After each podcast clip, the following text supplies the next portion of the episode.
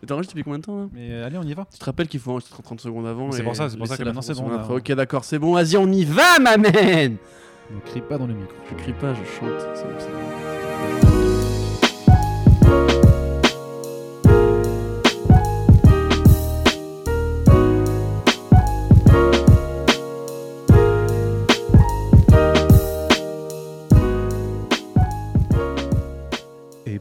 Toutes et bienvenue dans le nouveau numéro du Fresh Start de Comics Blog. Euh, les foules sont en délire, Corentin.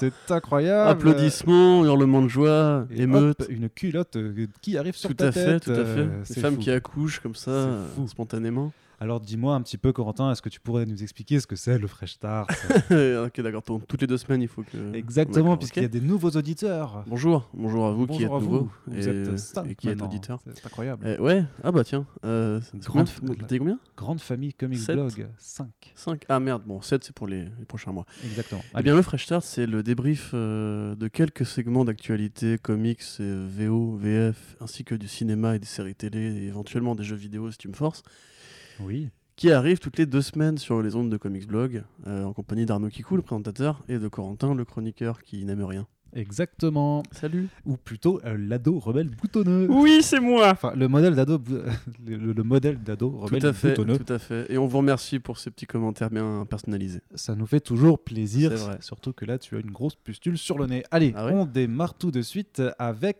euh, avec une actualité ciné. Genre, j'ai rien du tout. Oui, oui, tout à fait. Alors, qu'est-ce que Alors, qu'est-ce qui se passe dans le monde fabuleux des adaptations de comics du côté de Warner Bros J'ai l'impression qu'il se passe des choses rigolotes, Oui, Corentin. Alors, est-ce que tu veux nous en dire plus Alors. sur un certain monsieur qui s'appelle Henry Cavill?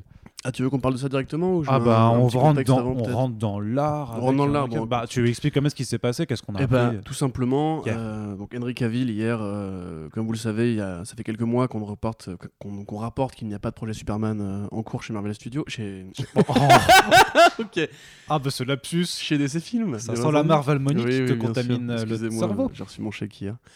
Donc euh, chez DC Films, il n'y a pas de projet euh, Man of Steel 2 en développement. On en a déjà parlé d'ailleurs. A priori, un projet Supergirl a pris la place euh, de ce film-là. Et du coup, euh, on se demandait un petit peu qu'est-ce qu'il arriverait de Henry Cavill maintenant qu'en plus Justice League 2 a l'air d'être au point mort. Je pense, ouais, je pense qu'il est juste mort, c'est pas le point mort. On, on en parle juste après du coup, mais du coup le Hollywood Reporter hier a, a annoncé que Henry Cavill ne, ne reprendrait pas ce rôle de Superman pour les années, les années- à venir et allait être même libéré de son contrat. Effectivement, donc en fait, pour euh, aller dans les détails, c'est des négociations en fait pour l'amener dans un caméo de Shazam qui, après, a priori, par euh, conflit d'emploi du Ouais. temps, n'ont pas pu aboutir. On a vu dans le trailer qu'il y avait. Ouais. Il y, a, bah, il y avait un, un clin d'œil à Man of Steel, fait. effectivement, euh, parce que bah, Shazam doit quand même se dérouler a priori dans la continuité installée par la trilogie de Snyder. Et, et c'est donc ces négociations qui n'ont pas abouti. En plus d'un studio qui du coup ne veut plus développer euh, de projet solo Superman, ou n'a a priori euh, pas d'idée pour, pour comment le faire, sachant qu'on peut aussi acter quand même que euh, trois films avec Superman dedans n'ont même pas réussi à rapporter euh, 2 milliards en tout.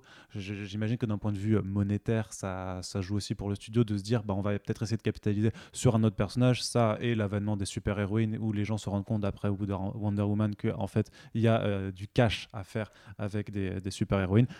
Un tout qui fait qu'a priori donc Superman devrait, enfin en tout cas Henry Cavill devrait ranger sa cape avant une prochaine relance de Superman future parce qu'il y en aura forcément il y aura forcément, quelque chose dans quelques années. Oui, alors pour aller dans les détails, puisque c'est là que le diable se cache d'après nos amis anglo-saxons, euh, la Warner du coup a réagi à ce communiqué avec un, un tweet extrêmement, extrêmement Alors, non. curieux. Alors c'est pas le tweet, il y a eu le tweet de la Oui, manager fait. Cavill d'abord et euh, Garcia, c'est ça euh, Danny Garcia Danny effectivement. pardon, Danny Donc Garcia. Danny Garcia qui avait d'ailleurs posté une photo sur Twitter il y a euh, quelques, quelques mois où justement elle était avec Henry Cavill et elle disait oh qu'est-ce qui se passe? Qu'est-ce que je fais euh, et les gens avaient dit putain c'est bon il y a un Ah, caméo dans Battlefield Sha- 2, il y a mon un Dieu. caméo dans Shazam tu vois ce qui n'est pas impossible que c'était à ce moment-là que les négociations ont, ont eu lieu pour qu'il fasse une Ouais, apparition dans le film ouais. c'est pas impossible Après, c'est une personne euh, qui, est, qui est assez bizarre Ouais, ça c'est Danny Garcia qui avait aussi dit il y a deux ans non non mais les gars Man of Steel 2 va arriver vous inquiétez pas on C'est- pas impossible on a qu'il y la a- news hein, sur euh, sur CB c'est pas impossible qu'il y a deux ans Man of Steel 2 était vraiment en projet aussi hein. bah avant Justice League je pense que beaucoup de films étaient en projet et ne le Oui. sont plus aujourd'hui mais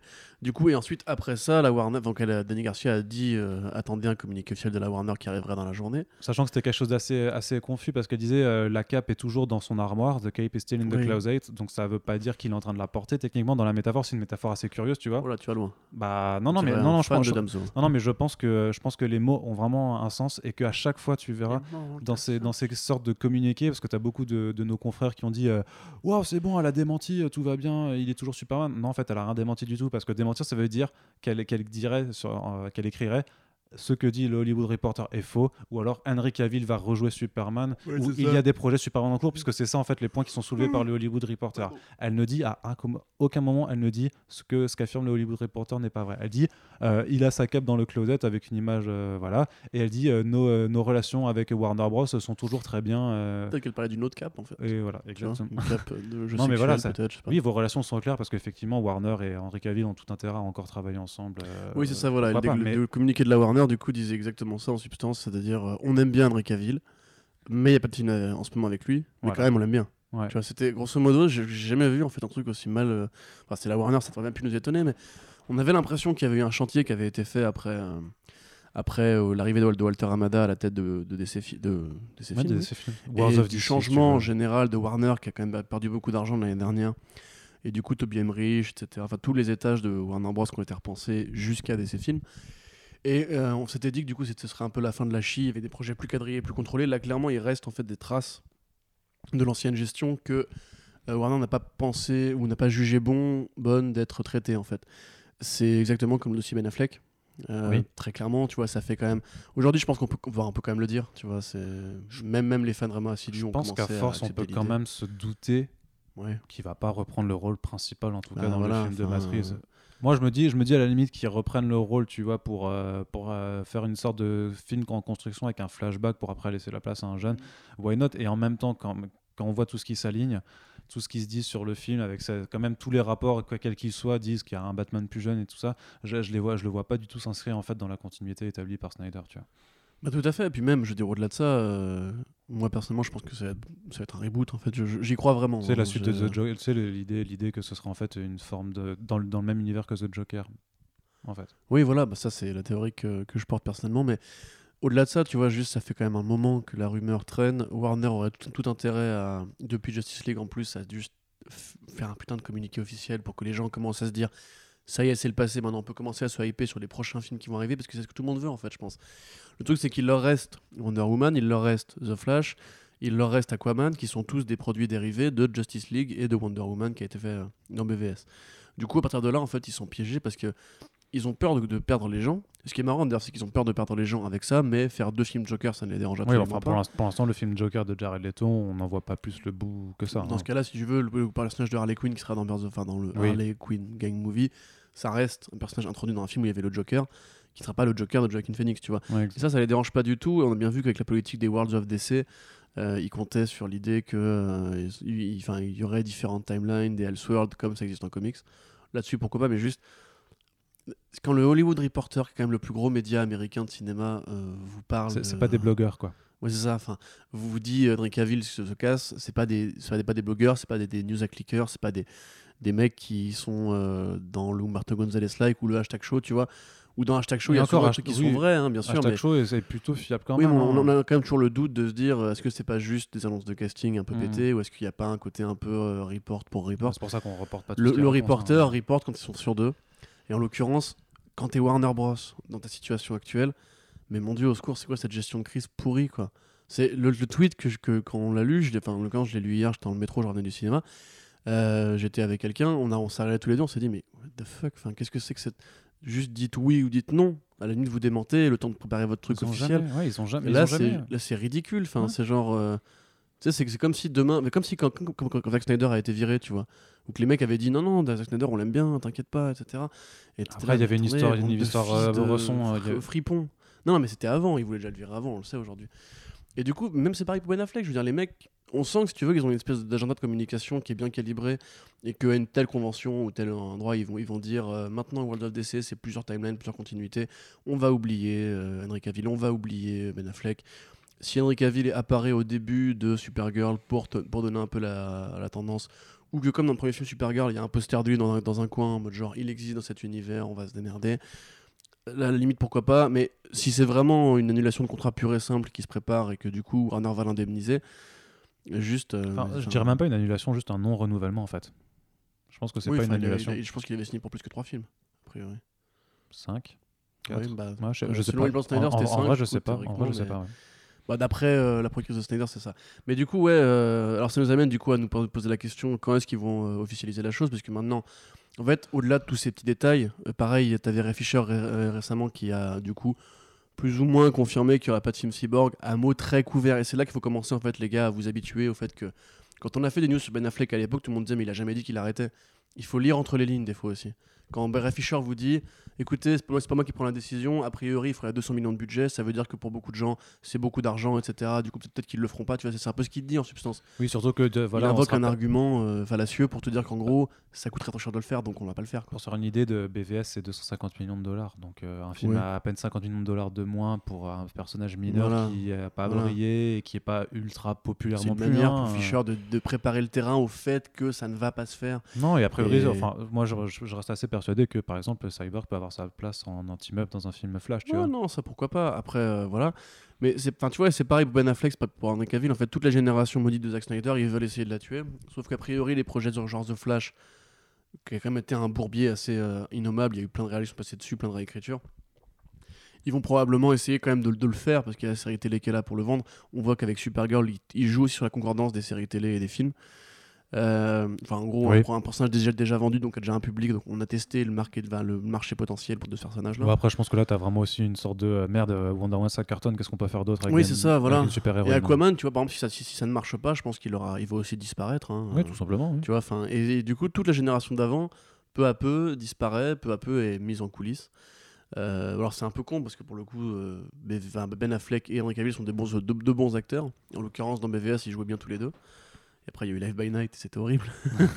et, mais en plus, c'est con parce qu'Henry Cavill vient de bien percer avec Mission, Possi- Mission Impossible Fallout, euh, où il joue bien, il montre qu'il a une Oui, gamme puis, qui va plus euh, loin que le côté un peu euh, bisounours. tu sais, on euh. entendait Christopher McCarry qui disait. euh, Oui, d'accord, qui était chaud. était chaud, même, même Matthew Vaughn était chaud. hein. Enfin, Ouais. c'est- incroyable. bah, enfin, c'est très bizarre.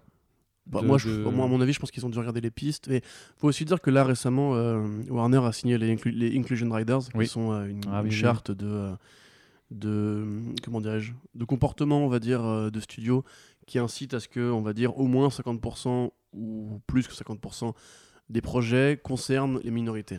Qui veut pas dire qu'il y aura Enfin, que les des inclus, films, les euh, inclus, quoi. Oui, et de façon pardon. active. C'est-à-dire, c'est pas juste de dire euh, on a un personnage, euh, par exemple, qui appartient à une minorité euh, sexuelle, enfin, qui est genré, LGBT, pardon, couleur, euh, qui est dans le film sans Valide, sans qu'on sache. par- Non, mais je pense que par rapport, tu sais, parce qu'il y a plein de gens qui disent oui, mais là, tu sais, pour Han Solo, ils avaient dit il est pansexuel, je sais pas quoi, mais il, n'en- il en parle jamais dans le film, tu vois. Donc, Quelle horreur, ça, franchement. c'est- hein. Donc là, c'est vraiment pour dire on va arrêter d'être dans les fausses, déclarations. Jouez, jouez-le, dites pas en promo, quoi.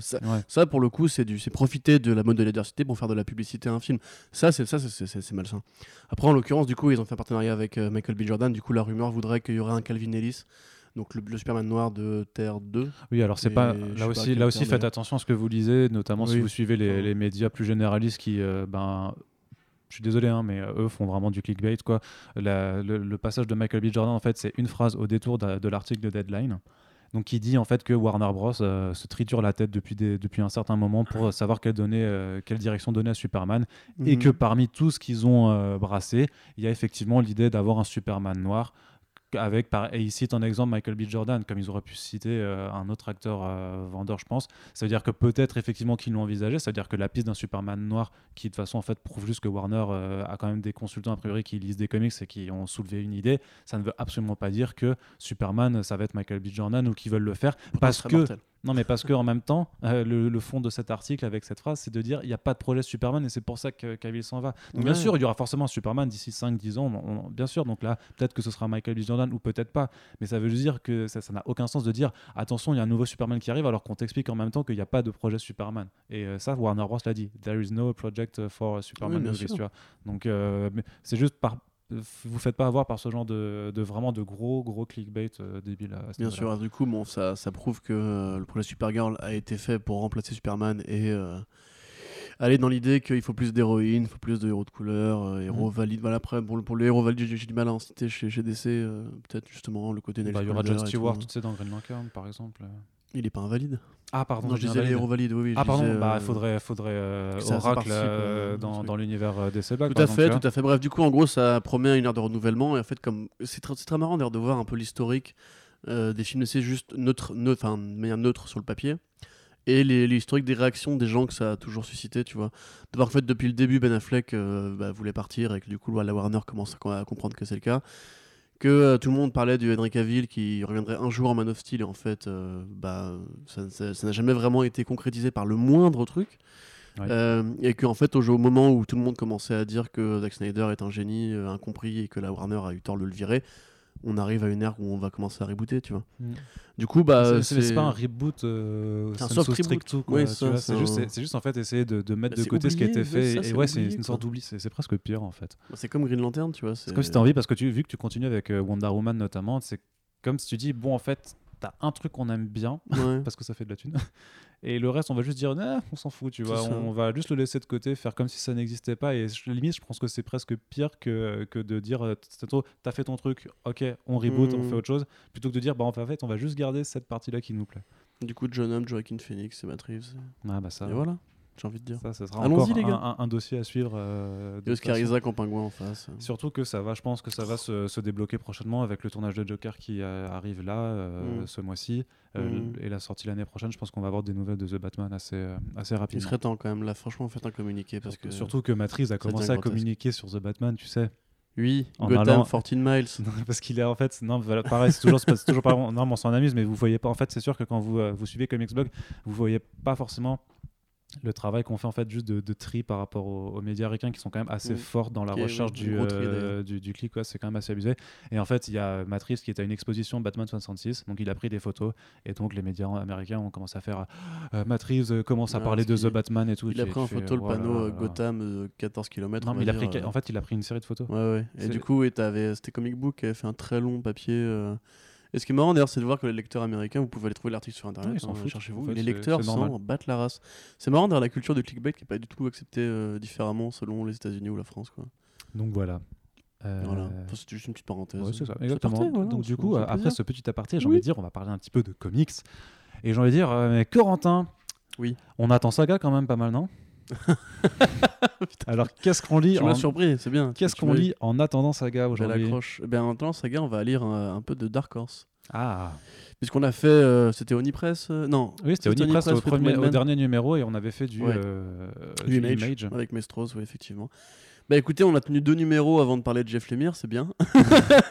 Bah, en même temps, C'était un peu évident. hein, parler d'indé, euh, Voilà, c'est un petit peu comme quand on veut parler de cinéma d'auteur, on peut difficilement éviter euh, Dolan. Scorsese, Tarantino et oui, si tu veux, Dolan. oui. Ah, je pensais que ça allait être énorme. Euh, non, je déteste euh, Dolan, mais c'est pas grave. Ok. C'est pas grave, Dolan est un mec très sympathique au demeurant. C'est juste que ses films sont. Voilà.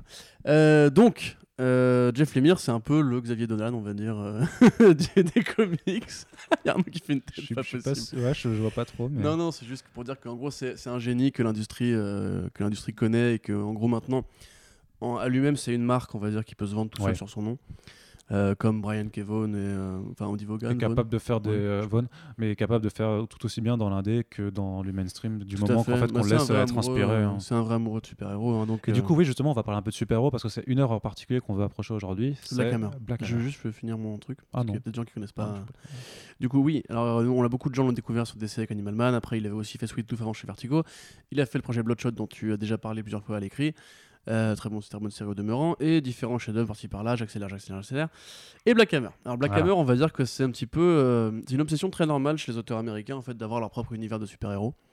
Comme Mignola a pu le faire avec, euh, avec le Hellboyverse, ou enfin le Mignolaverse, fait on dit d'ailleurs. Ouais.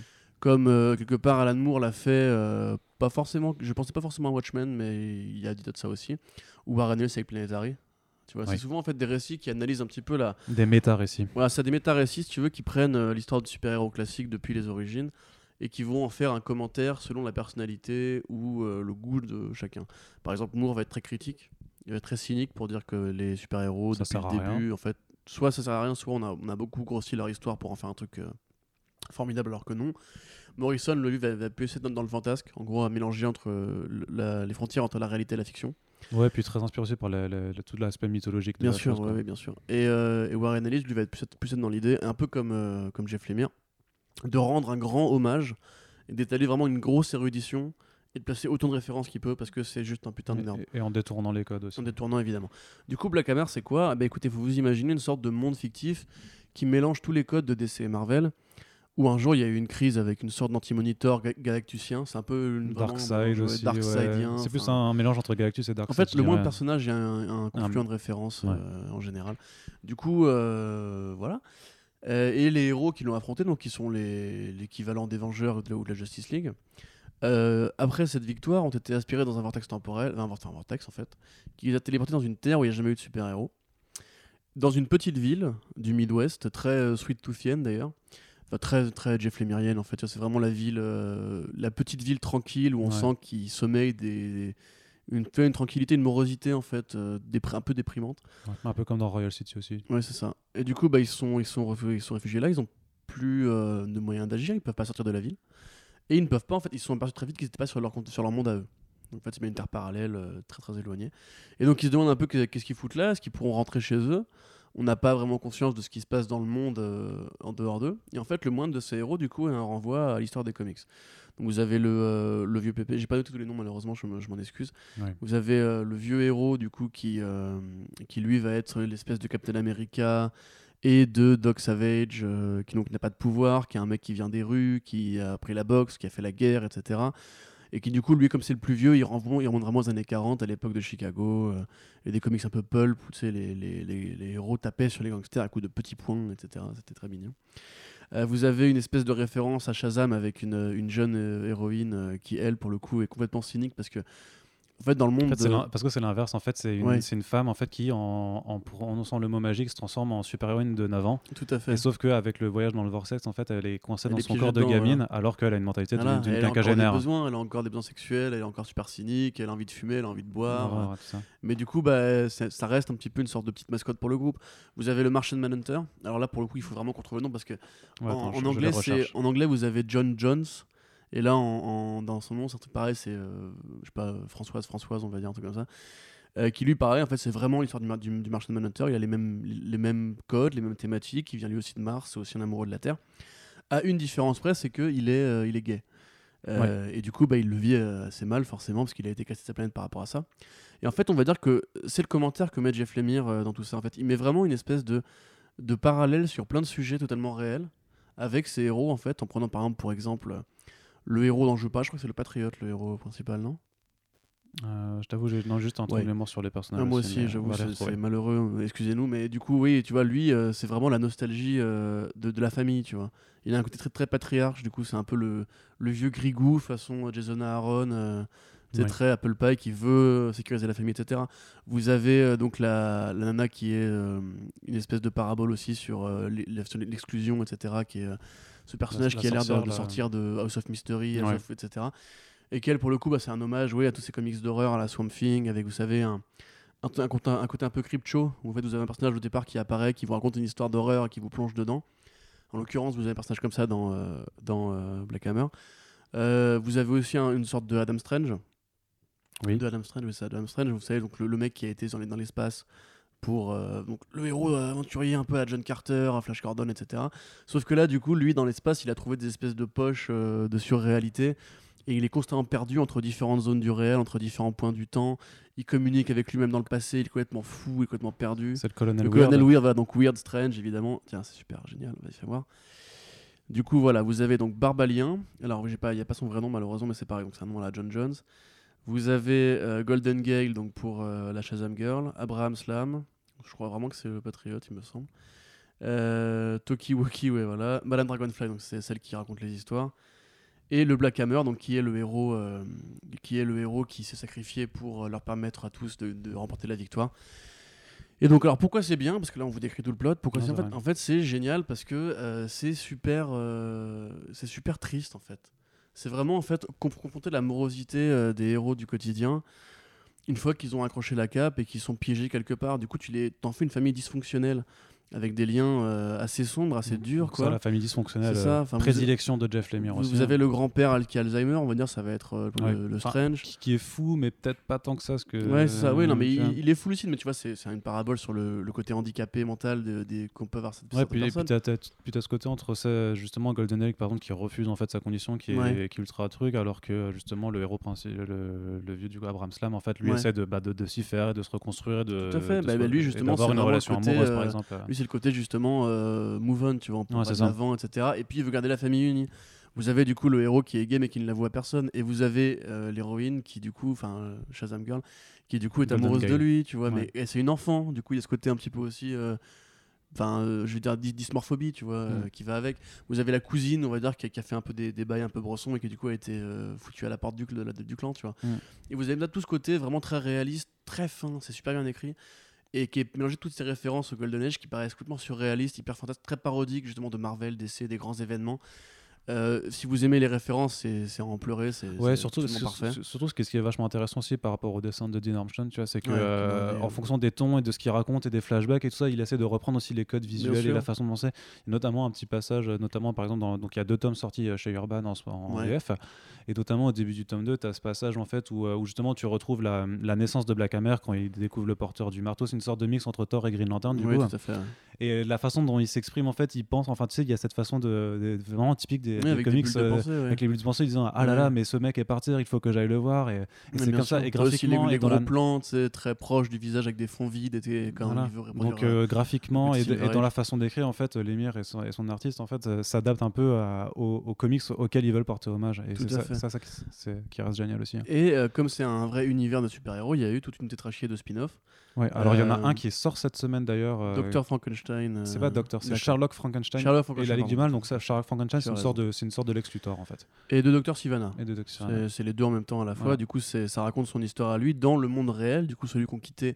Ce qui est paradoxal, d'ailleurs, c'est que le, le monde d'où ils viennent euh, a l'air plus euh, fantas- fantasmé, fantastique que la ferme où ils sont. Ouais. C'est une ville, mais tout est hyper bariolé, tout est hyper coloré. Euh, c'est complètement, c'est complètement taré. Enfin, c'est vraiment une parodie euh, qui s'appelle Spiral, en l'occurrence la ville, Spiral City. Euh, et il y a une espèce d'enquête à la Citizen Kane de la fille ou la petite fille de Black Hammer qui va essayer de retrouver ce qui est arrivé à son, à son grand-père. Mhm. Euh, et c'est complètement fou, c'est pareil, c'est plein de références au super Donc, vilain, euh, à l'histoire des comics. dessiné par David Rubin tout à fait, et des merveilleuses couleurs. Après, vous avez du coup euh, Doctor Star, Dr. Star. and the Legion of Doom, non? Non, ça, ça, ça, c'est l'autre chose, putain, je suis complètement perdu. Doctor Star très the Truc hein. of Tomorrow, voilà. En l'occurrence, là, c'est pareil, ça revient un peu à l'origine euh, Golden Age du truc, avec une euh, parodie du coup de euh, Starman. Et au fait de différents Starman, parce que vous avez le premier et le deuxième avec la relation père-fils, qui là du coup est inversée, parce qu'en fait Starman, ça a toujours été une histoire de passation de pouvoir entre un père et son fils, notamment sous James Robinson, qui a fait le plus grand run de Starman qu'on ait jamais pu faire, où c'était l'héritier, je crois que c'était Jack, l'héritier de Ted Knight. Et en l'occurrence, là c'est un peu l'inverse, c'est-à-dire que c'est un fils qui essaie de sauver son, son père. Euh, et c'est hyper profond, c'est hyper dense, pareil, le, les dessins sont merveilleux. Euh, c'est vraiment genre toute la morosité, encore une fois, de ce que fait Jeff Lemire en termes de, de style dépressif, familial et compagnie. Et depuis peu, vous avez euh, Quantum Age, donc peut-être le réussite plus faible des, des quatre, qui est une sorte de légion de la Legion of, Tomorrow- Legion of Super Heroes ouais la, la dans l'univers de Black en fait ouais. Voilà, donc il se passe mille ans plus tard, où en gros c'est les héritiers qui vont se rassembler et reprendre le côté un peu spatial d'une d'une série comme Legion. Alors bon, moi c'est ça que celui, celui que j'aime le moins. Et vous avez Age of Doom qui a repris récemment, donc qui est la suite euh, du tronc principal. Donc c'est vraiment un grand univers qui est idéal si vous aimez les comics, qui est plein de références euh, de partout, avec que des bons artistes. C'est chaque fois narré d'une main de maître. Il y a des passages qui sont plus fantastiques, que, enfin, plus fantasmagoriques que d'autres, évidemment.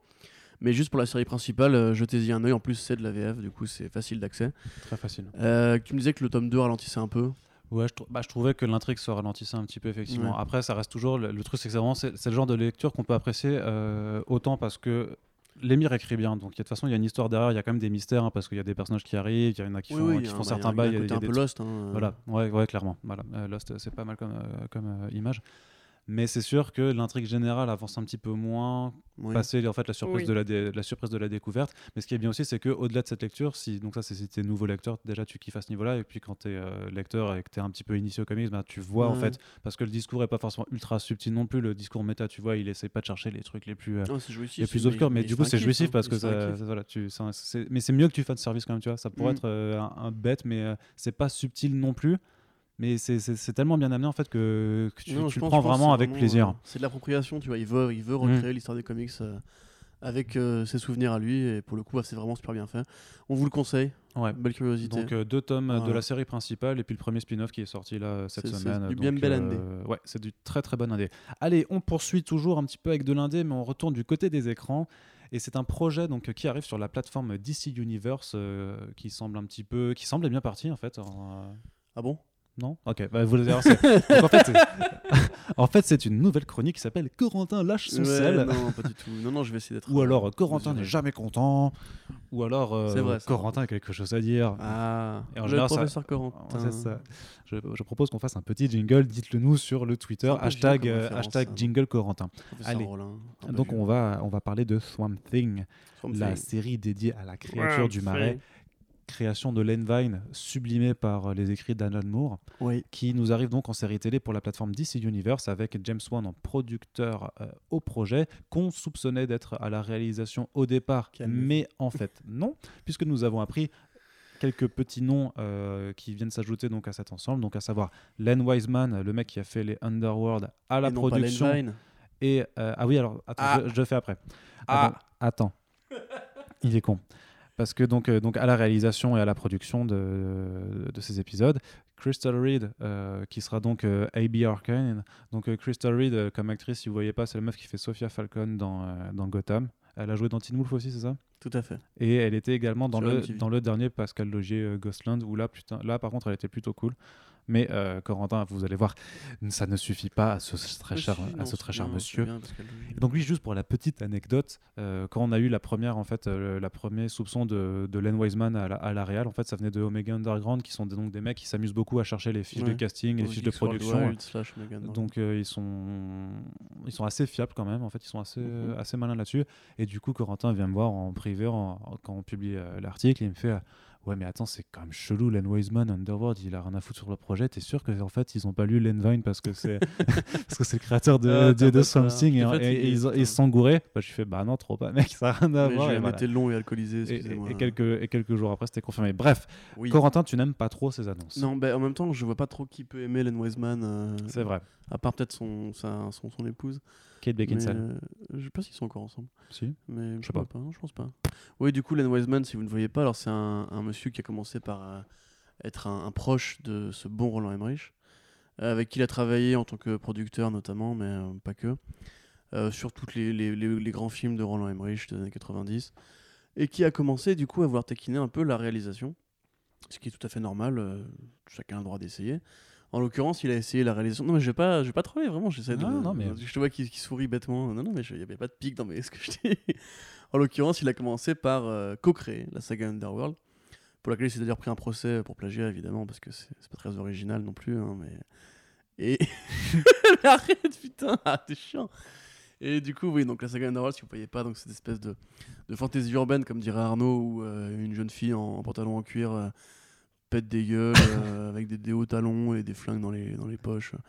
Voilà, c'est une sorte de, de croisement entre un plagiat de Blade et un plagiat de Matrix, mais en moins, enfin fait par Bah, un ça- adolescent qui serait fan de cul en cuir, tu vois. Enfin, c'est C'est pas terrible. C'était sorti après cette move. Il y avait une- toute une mouvance quand même de films un ouais, peu ouais, comme bien ça. sûr. ouais. Bon, en l'occurrence, ceux-là ont bien marché. Hein, Cinéma d'action des années 2000 là. euh. Oui, voilà, c'est à mettre à côté de euh, Resident Evil dans votre caisse de, Ouais, de- putain. de- de poubelle.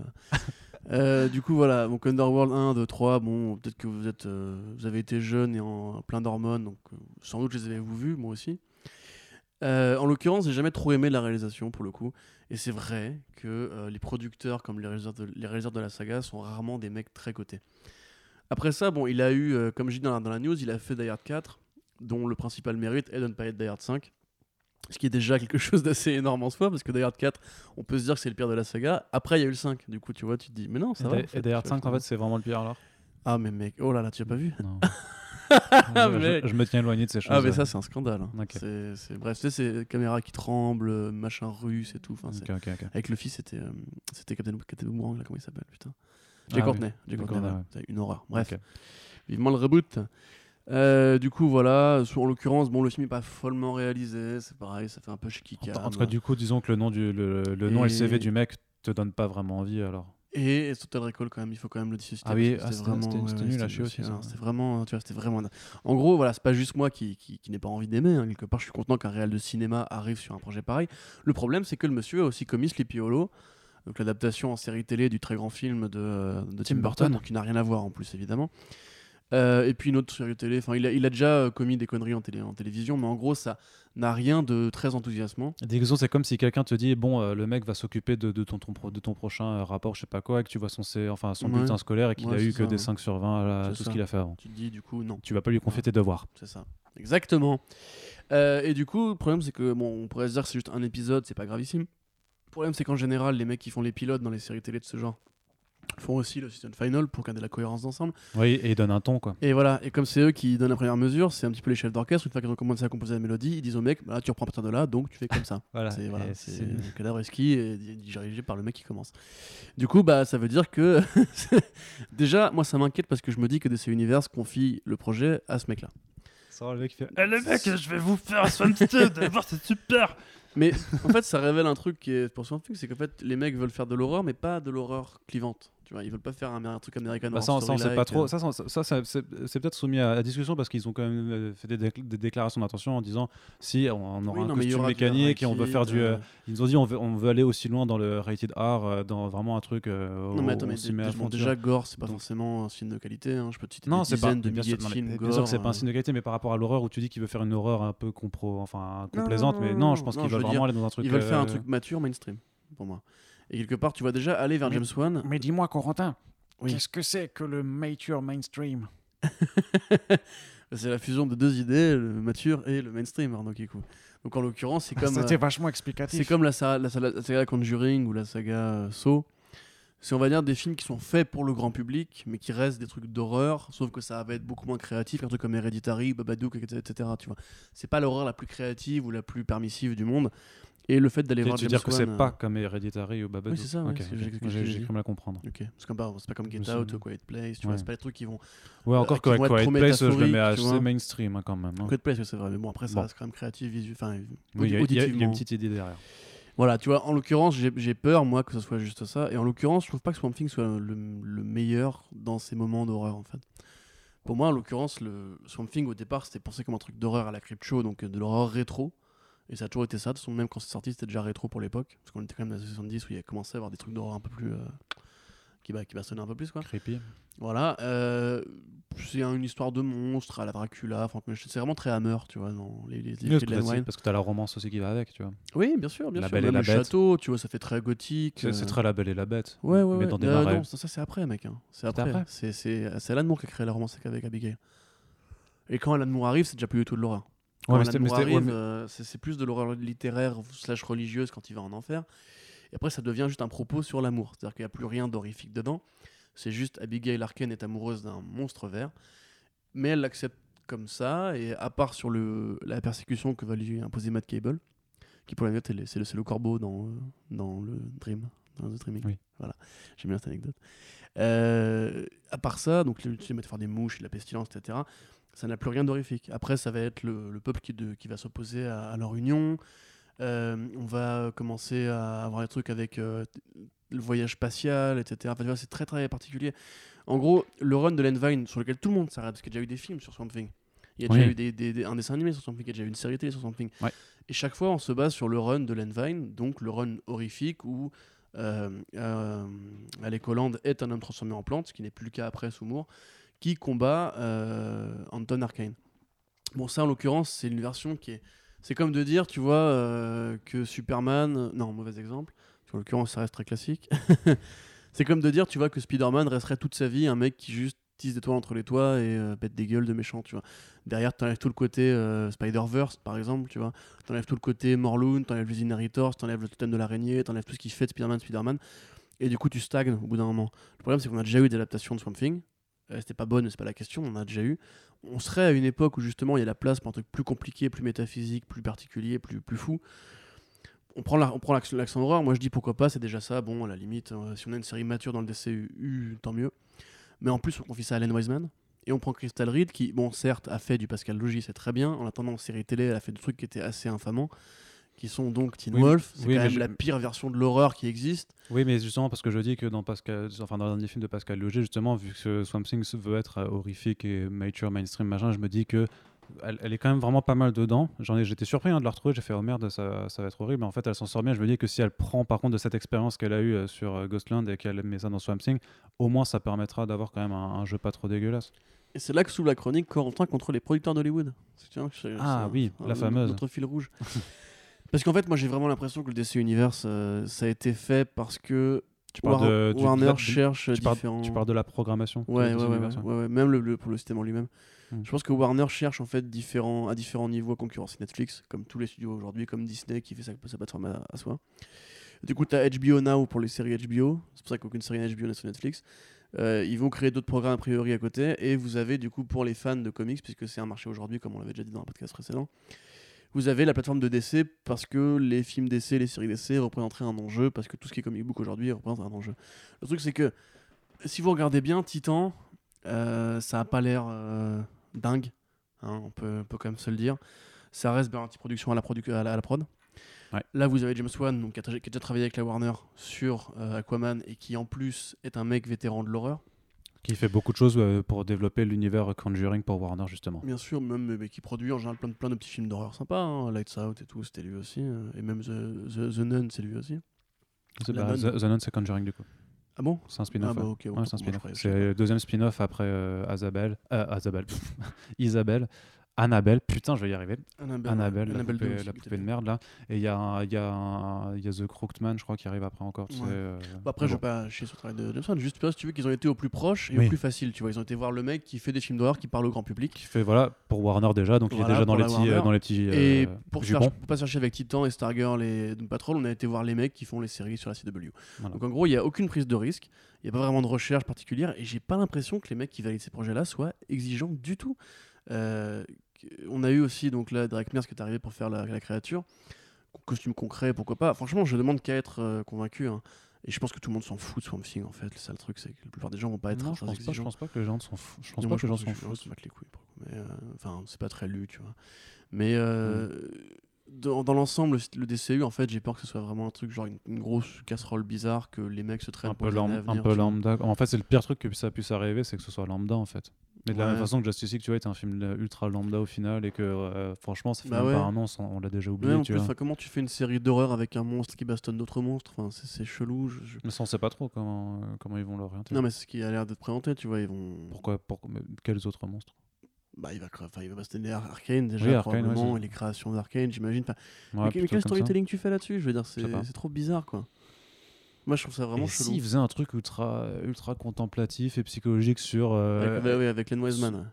ouais. ouais, ça- Ouais, ouais, contemplatif, ça- tu ouais, ouais. Tu auras le, cul- de cristallerie dans le cuir pendant une heure. euh, contemplatif, voilà. ça sera ça. Mais- non mais voilà, écoutez, voilà, je vais pas être la mauvaise augure, mais pour le coup, moi, ça, parce que c'est un personnages préférés, son film. Du coup, ça me fait un peu chier. euh, J'aimerais vraiment avoir au moins une ou deux bonnes nouvelles qui pourraient me rassurer. Parce que pour moi, Crystal Reed, son arrivée n'est pas une bonne nouvelle. Ça reste que elle ressemble pas à Abigail Arken et ça reste que euh, un- une énième actrice euh, à physique d'Hollywood, quoi. Enfin, voilà. Ok. Voilà, voilà, c'est tout pour moi. la, la chronique euh, Corentin est pas super content. Non, Mais pour compenser, ça. On va switcher de réalité. On, on va sur euh, Earth 3.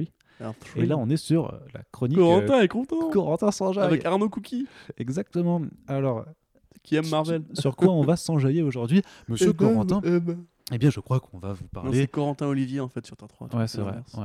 Euh, Du coup, faut- il m'appelle Olivier. c'est compliqué. Appelle-moi Olivier pour la C'était. Écoute, je propose qu'on on va rebooter Corentin de toute façon. Allez, du coup, on va parler de Sheriff of Babylon qui est sorti chez Urban. euh, Oui. également, c'était pas voulu. Hein, c'est, euh, Alors du coup sur euh, 3 c'est Panini que c'est sorti. du coup. Ah, et du coup, c'est Paninos. Paninos C'est c'est Panino, c'est. euh, je Oui. sais pas. Bref, coup, Sheriff of Babylon, Babylon. alors, quand même, Alors, c'est euh, qu'on vous le dise pourquoi c'est cool. C'est pas mal. Donc, c'est un récit de Tom King et Mitch Gerads, le duo qui a fait par la suite euh, quelques Stewart. numéros très stylés de euh, Batman et qui est fait Mister Miracle en ce moment, Qui est très stylé aussi. qui est très très stylé et dont on devrait un vous reparler incessamment sous peu, je crois. Et surtout, donc, Mister, pardon, Sheriff of Babylon, qui est une de leurs créations chez Vertigo, donc en euh, maxi série en 12 numéros, qui était faite à l'époque où il faisait Grayson, il me semble. Oui. Voilà. Et donc, euh, et qui explore en fait pleinement le passé peu, peu de euh, Tom King, en fait, qui a été donc pendant 7 ans euh, agent de la CIA en- sur le Mais terrain comment tu disais en ça Irak. Et je le sais parce que j'ai lu un Bah excellent dossier qui est en ce moment en homepage de euh, Comics Blog. Donc voilà, si vous voulez tout savoir de la carrière de Tom King. Il y a cet excellent papier de Corentin. Corentin a d'ailleurs fait une critique écrite de Sheriff of Babylon. Mais puisque on estime que c'est quand même super cool d'avoir ce genre d'ouvrage qui arrive en VF, on va en remettre une petite couche. Allez, Oui, euh, bah écoute, je vais être très élogieux. Euh, comme beaucoup de travaux de Tom King, euh, je trouve ça assez inattaquable en fait. C'est en relisant du coup toutes ses œuvres pour, pour le dossier en question, à part Omega Men où j'ai vraiment du mal parce que je trouve que la narration spatiale ne lui colle pas du tout, enfin ne lui va pas du tout. J'ai vraiment trouvé ça excellent, Sheriff of Babylon. C'est assez, donc faut vous imaginer du coup que c'est une sorte de polar. Vous avez trois personnages principaux qui sont donc Christopher, un, ancien flic des États-Unis qui qui est venu en Irak appelé par l'appel du devoir et puis par l'envie de se faire un peu de truc parce que les mecs qui allaient en Irak étaient très bien payés. Parce que c'est évidemment euh, c'est assez chiant d'être un pays en guerre parce que ça vit tout le temps. Donc du coup, il leur filait des primes assez, assez élevées. Il est possible que, que King y soit resté pour ça aussi d'ailleurs. Euh, vous avez du coup Safia qui est une, euh, une, on va dire une princesse plus ou moins. C'est la, la fille d'un d'un fondateur de parti politique opposé à Saddam Hussein qui a quitté le pays parce que ses parents ont été assassinés par le régime et qui revient quand les États-Unis décident d'envahir, euh, comme vous le savez, peu de temps après euh, le 11 septembre 2001, puisque selon George Bush, la CIA avait des preuves que euh, le, Hussein avait financé, avait financé le terrorisme. Et disposait d'armes de destruction massive. Des armes chimiques. Les fameuses. Voilà, qu'on n'a pas trouvées, évidemment. Donc en fait, et vous avez pardon, le dernier qui est Nassir, qui lui est un policier qui travaillait pour le régime de Saddam et qui a retourné sa veste quand les Américains sont arrivés, et même un peu avant parce qu'il leur a facilité le terrain en leur donnant des adresses. Donc il a, c'est un peu comme ces mecs qui, étaient des collabos sous, euh, sous Hitler et qui après à la fin se sont retournés en 43 ou 44 quand ils ont quand ils vont tourner. Du coup, vous avez un peu les trois euh, degrés, les trois, les trois pôles de, ce conflit-là. Euh, sauf le conflit civil évidemment parce que mais qui est incarné par la femme de Nassir donc c'est assez intéressant donc en gros si vous voulez la guerre, des, la guerre en Irak c'était quoi? C'était une guerre euh, comme on vient de le dire qui n'y avait pas vraiment de motif à part euh, euh, selon certains euh, financer l'appétit des pétroliers et du coup euh, sur le terrain ça a dû être forcément très dur. On sait que c'est une guerre où beaucoup de soldats sont revenus drogués beaucoup de soldats sont revenus sous PTSD donc euh, syndrome post-traumatique euh, beaucoup de soldats sont revenus dépressifs parce qu'ils avaient la culpabilité de faire ce qu'ils avaient fait et sur place quand ils sont rentrés ils n'ont pas trouvé un accueil très favorable. Beaucoup de gens voulaient arrêter la guerre depuis très longtemps. C'est les républicains qui l'ont maintenu quand Obama est arrivé. Il a dit on commence à évacuer. Et du coup bah, c'est vraiment de ça dont ça parle en fait. Ça parle de euh, pourquoi c'était absurde euh, la guerre en Irak Euh, pas au sens géopolitique si vous vous intéressez pas à l'histoire ça n'a pas d'importance au sens humain des choses c'est à dire que la guerre euh, comme le veut l'adage populaire révèle la condition humaine et en l'occurrence, elle révèle tellement la condition humaine que c'est très écorché vif. C'est vraiment. euh, J'aime bien dire en fait que dans les récits de King, les personnages ne se parlent pas parce qu'ils ont oublié le sens des mots. Et en fait, quand ils se parlent, du coup, c'est des dialogues que tu verras dans aucune autre œuvre parce que ça, ça, tu ça pas de sens, ça a ni ni tête. Ils répètent des répliques entre eux. Souvent, ils font des phrases qui, qui sortent comme ça du, de, de l'ordinaire. Tu, tu comprends pas pourquoi est-ce qu'ils ils le disent eux-mêmes. Et en fait, quand ils dialoguent, il n'y a pas vraiment de réponses qui se font, tu vois. Comme si chacun se justifiait en, perma- en- en permanence. Et là, c'est vraiment que ça. C'est du jeu sur les dialogues tout le temps. T'as une scène qui est assez forte entre la femme de Nassir et Christopher. euh, tu l'as lu, du coup, Arnaud? Non, j'ai pas encore, j'ai- on vient de le recevoir, du coup, je voulais euh, vraiment profiter de la version physique, mais euh, c'est juste que, est-ce que c'est aussi sûrement peut-être des, des dialogues ou, inspirés par sa situation en fait là-bas, du fait qu'il a dû avoir peut-être ce moment où il parlait de façon déconnectée avec ses camarades, Oui, ou probablement. avec les, Bah, les déjà, le simple fait qu'il ait, dû apprendre à parler en code, euh, du fait de la CIA, le fait qu'il était dans un pays où il parlait pas la langue, le fait qu'il était loin de chez lui, donc euh, au bout d'un moment, les, les, les, ponts se coupent. Et puis aussi, tu sais, il y a cette théorie euh, que, je sais pas si tu avais vu le discours d'un roi, où euh, Geoffrey Rush explique que les soldats qui ont fait la guerre, en fait, comme ils, tu veux, ils ont hurlé pour signaler quand ils étaient blessés, mais comme personne ne leur a répondu, beaucoup de soldats sont revenus de la Seconde Guerre mondiale bègues, en fait. Mm. Tu vois, parce qu'ils avaient complètement oublié. En fait, ils avaient perdu l'in- l'intérêt de parler, tu vois. En fait, à force d'app- d'appeler l'aide et que personne ne venait, tu vois. Ça. Ouais. Et je pense qu'il y a un peu de ça chez King, parce que quand, quand vous le voyez en interview, vous voyez qu'il est vraiment. euh, il est très cringy, quoi. Il a plein de tics, euh, il est assez. Il est pas à l'aise, tu vois, dans ce qu'il fait.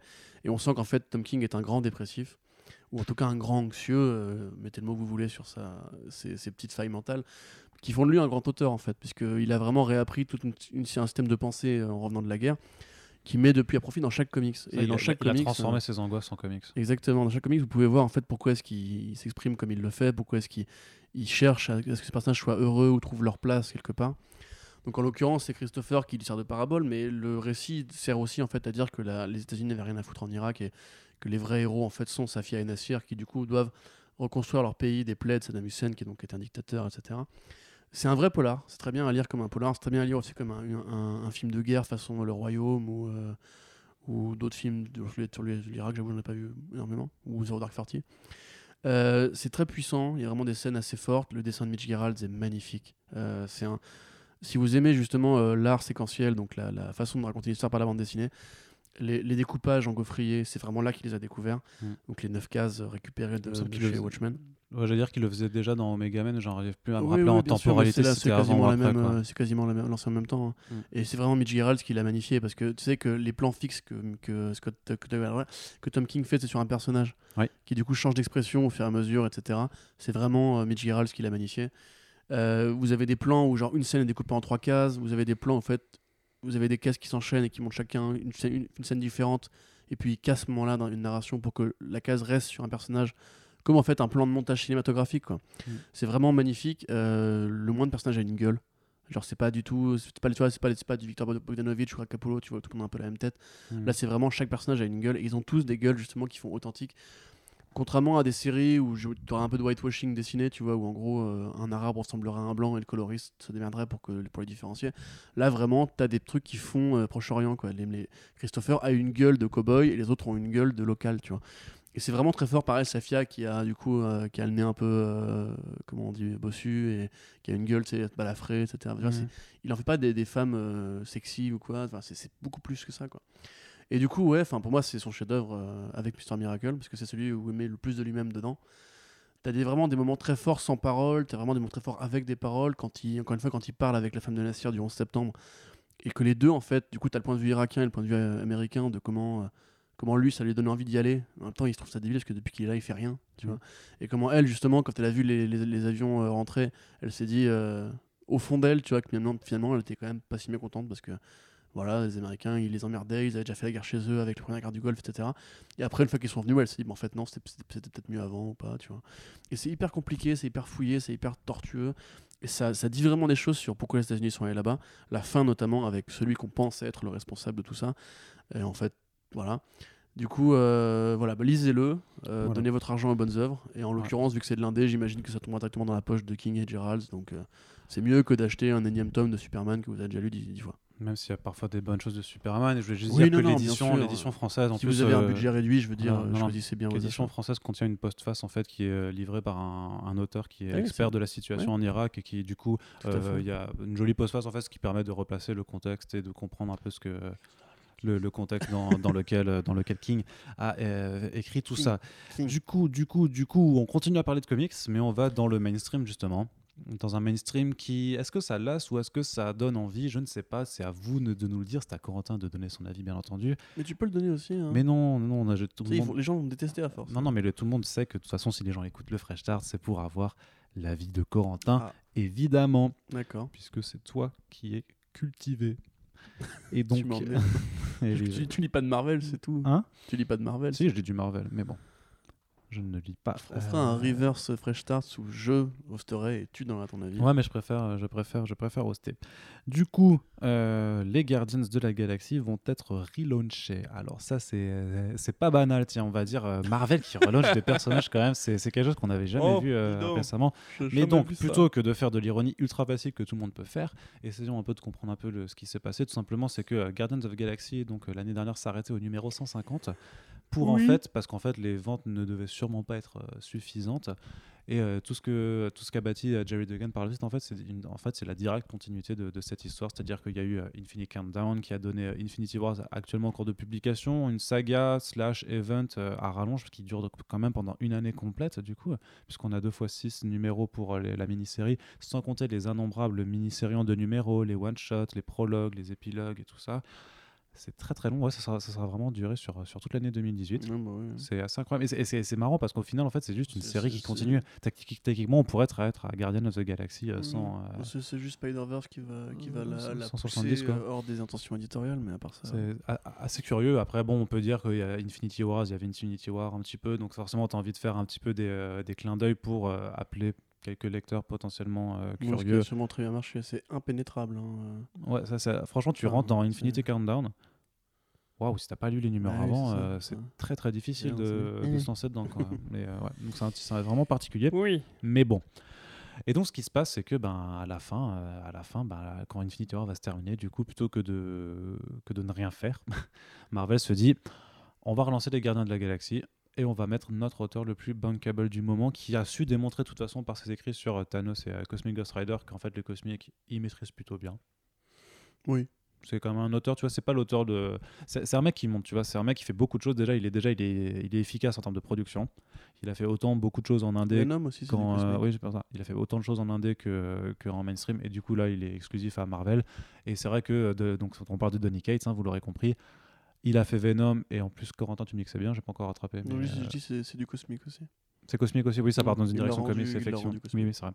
Euh, il y a donc le Venom qui est, qui est bien, il s'occupe du relaunch, euh, du euh, Oui, pseudo c'est bien, relaunch oui. de Marvel Tout Knights. est bien. hein.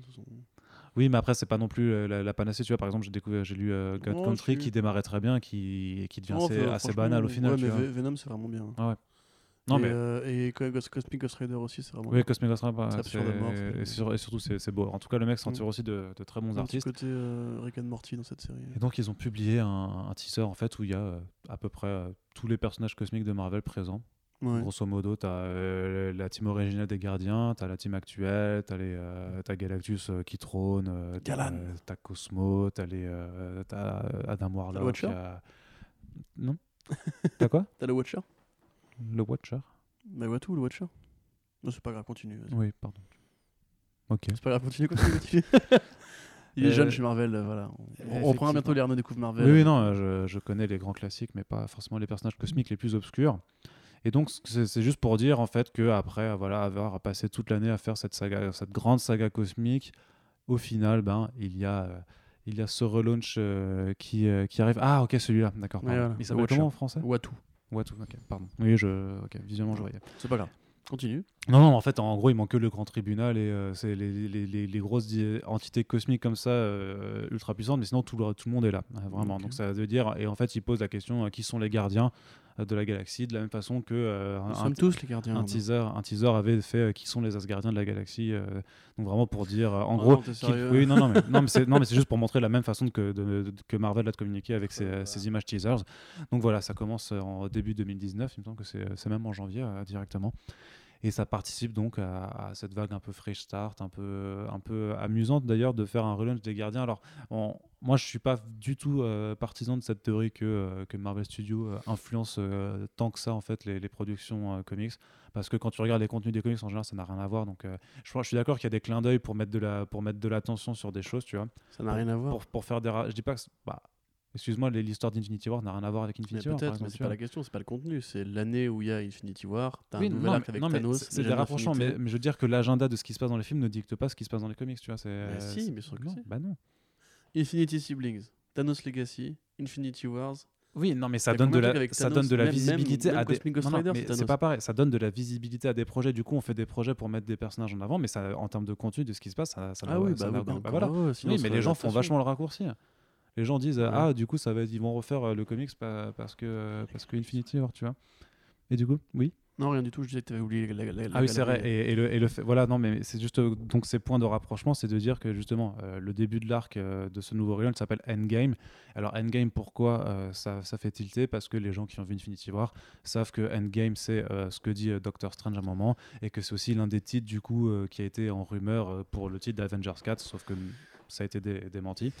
Mais quand même, c'est c'est- ça, tu vois, c'est des petits points comme ça qui Mmh. euh, qui rappellent un peu certaines choses. Alors Guardians of the Galaxy, un relaunch alors qu'un nouveau film de Batman aussi. euh, qu'un nouveau film devait arriver, ça fait ça fait un petit peu bizarre, surtout qu'il y a un autre one shot qui a été euh, annoncé qui s'appelle Infinity Wars uh, Fallen Guardian, dans lequel un gardien va périr. Oh là là.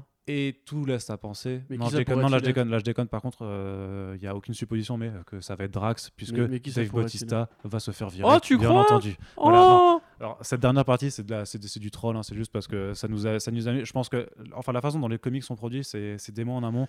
Donc je pense que Infinity Wars Fallen Guardian, oui. c'est prévu depuis quelques Bien quelques sûr. mois Oui, et ça- donc ça bien avant, et bien avant que qu'il y ait déjà. Franchement, ça se prévoit facile un, un an à deux ans en amont, c'est. Ouais, non, puis si tu lis Infinity Wars, tu peux savoir déjà qui est-ce qu'ils vont, euh, qui est-ce qu'ils vont lourder. Enfin, tu peux deviner, on va dire bah, Je suis pas encore. Moi, je suis, je suis, en train de rattraper. Je suis dans. dans Parce qu'en fait, si, la série s'est annulée, c'est pas pour rien. C'est qu'au début d'Infinity. elle est pas annulée, elle se termine. Oui, non, non, mais je veux dire, pourquoi ils font un relaunch des Gardiens avec ce, ce, ce voilà, cet apparat événementiel, on va dire C'est parce que justement, dans la série Infinity Wars, les Gardiens, tu vois.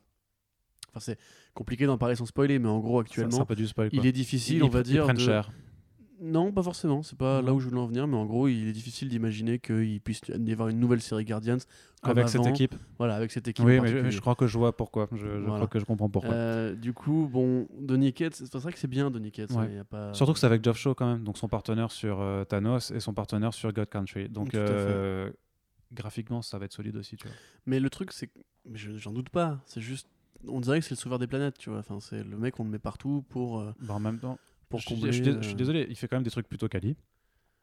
Plutôt quali, mais c'est pas non plus. euh, Il, il est exclu- il est exclusif, donc faut bien rentabiliser le truc. Et surtout, Ouais, et ouais, surtout ouais. Il, est, il est très productif. Enfin, il arrive à faire 3-4 trucs en même temps, vraiment. Donc, euh, et vu que ça se vend, parce que son nom vend vraiment, je te dis, hein, non mais je suis d'accord, ils essaient de le vendre un peu comme le Young Gun, Ultra Star et tout ça. Et en même temps, il y a quelque chose qui se crée et qui fait que, que ah, en fait, tu, comprends le, que Marvel. le Venom de Ghost Rider. Ghost Rider, hein, Ouais, ouais, mais tu, penses, tu peux comprendre que, que Marvel a envie de banquer dessus, tu vois. Mais ça, c'est une chose qu'ils ont envie de manquer dessus. C'est quand même pas cool d'annuler Surtout- la série de Jerry Duggan au numéro 150. Après, tu lui fais toute un- une année d'arc. Bah, au pour final, ensuite la reprendre avec. euh, Ouais, enfin au final, Jared Degan il s'en sort pas mal parce qu'on lui fait quand même, euh, on le met aux commandes de, de, de la grosse saga de l'année. Ah euh, non, toi, tu, tu, tu m'as pas compris. Je dis pas que c'est pas cool pour Jerry Duggan, je dis que c'est pas cool pour le lecteur. De- D'annuler la série, de faire un an de pause où en gros c'est juste la suite, mais après tu reprends au numéro 1 une nouvelle série Guardians. Mais pendant ce temps-là, tu mets quoi en, en- en complément? Tu mets Asgardians of the Moi, c'est ce qu'on avait dit l'autre jour sur le fait d'annuler un truc et artificiellement de, de créer un événement autour du retour de quelque chose. En mode genre, regardez, vous les aviez attendus, bah ils reviennent. Mais, c'est toi qui les as annulés au départ, espèce de con. Enfin, tu me prends pour un débile ou quoi? Enfin, bref. Et en attendant, ils mettent quoi à la place? Ils mettent les Asgardiens de la galaxie. Mais on dirait que c'est une blague, quoi. franchement. Je suis désolé, ils l'ont fait juste pour le jeu de mots, cette série. C'est bah, pas bien sûr. possible. Bah oui. Et en plus, d'ailleurs, c'est la même construction hein. parce que t'as la femme forte, t'as euh, le bourrin, t'as euh, le, le, petit, le, petit, le petit, le petit animal rigolo qui parle pas, comme Groot, tu vois. C'est vraiment. Et le, le con, tu vois, que le con un peu. euh, Oui, mais il faut, le- mais faut le voir comme une sorte de petite parodie, clin d'œil, slash euh, hommage en se disant, eh, ce serait marrant, les Non, attends, gardiens, la si c'était 5 les, les Asgardiens. 4 dollars la parodie. euh. Bah oui, mais il y a bien des gens qui vont. C'est pas drôle, qui- Oui, mais il y a bien des gens qui vont payer pour aller voir le dernier film avec euh, Kev Adams, tu vois. Donc. Ah, mais si tu vas par là, ah, plus rien n'a de sens est- mais non, mais on est dans la politique du pire, tu vois. On est dans la politique. Enfin, c'est vraiment. Ouais, non, Tu sais, t'as- le, le comic book, ça reste aussi de l'entertainment et machin. Ouais, je sais bien, mais je Je trouve ça dire, quand même un peu fallacieux, c'est systématique ce côté. Ah Moi, c'est oui, plus ça que je critique. Tu hein, pas- de pas, de pas soutenir le truc. En hein. fait, moi, j'aurais, j'aurais, juste apprécié que, euh, à cause, enfin, ou grâce au nom de Cates, tout le monde oublie qu'au départ, c'est juste la même pirouette que d'habitude, c'est-à-dire avant un Ah oui. événement, on arrête une série et on la relance plus tard, mais c'est toujours pareil, c'est toujours ce qu'ils font. Atten- attendons de voir si le numéro 1 est à 7 dollars. Tu as raison. Mais tu vois, c'est comme, c'est comme pour Hulk, tu vois, genre, ils le butent, puis ils font l'événement No Surrender, du coup, paf, ah, tiens, te revoilà. Et hop, on refait une série derrière dans la foulée, alors que juste au départ, pourquoi vous l'avez fait disparaître Enfin, Mais parce que c'est. Personne ne vous le bah, mais- demandait. Ouais, mais, mais enfin, ça c'est un peu con, mais. euh, et plus particulièrement avec Marvel, surtout sur 2018, comme c'est assez curieux. J'ai l'impression que le leitmotiv, euh, ils ont ils ont pas compris de leurs erreurs, enfin de leurs erreurs, je sais pas, mais de leur gimmick de, depuis 2014-2015 avec Wolverine déjà, tu vois. Où en fait le, le- le gimmick là, c'est on fait mourir des gens puis on les fait revenir. Donc t'as un retour des Fantastic Four, t'as un retour des Uncanny X-Men, tu vois, qui avait disparu. Enfin les X-Men n'étaient pas morts hein, du coup, mais euh, disons qu'on fait revenir des on fait revenir des personnages. Il y a euh, Return of Wolverine, pardon, Return of Bien Jane sûr. Grey, plus- qui était l'automne dernier.